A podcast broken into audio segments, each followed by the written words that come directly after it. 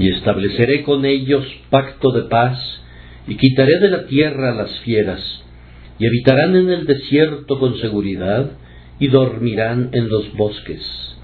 Ezequiel 34, 25. Es el ápice de la gracia que Jehová entre en un pacto con el hombre, una débil, pecadora y mortal criatura.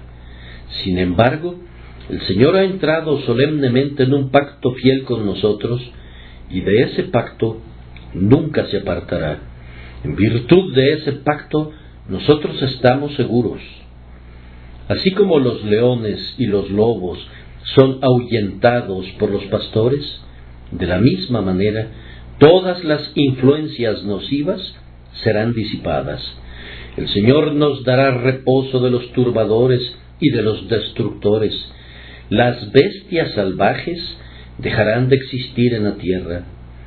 Oh Señor, cumple esta promesa en este momento. El pueblo del Señor ha de gozar de seguridad en los lugares de mayor riesgo. El desierto y los bosques habrán de ser como dehesas y rediles para el rebaño de Cristo.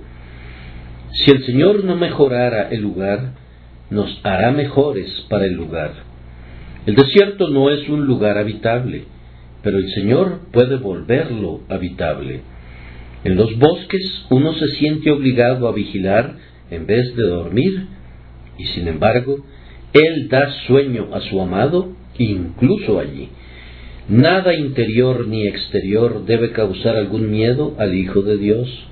Por fe, el desierto se puede convertir en los suburbios del cielo y los bosques en el vestíbulo de la gloria.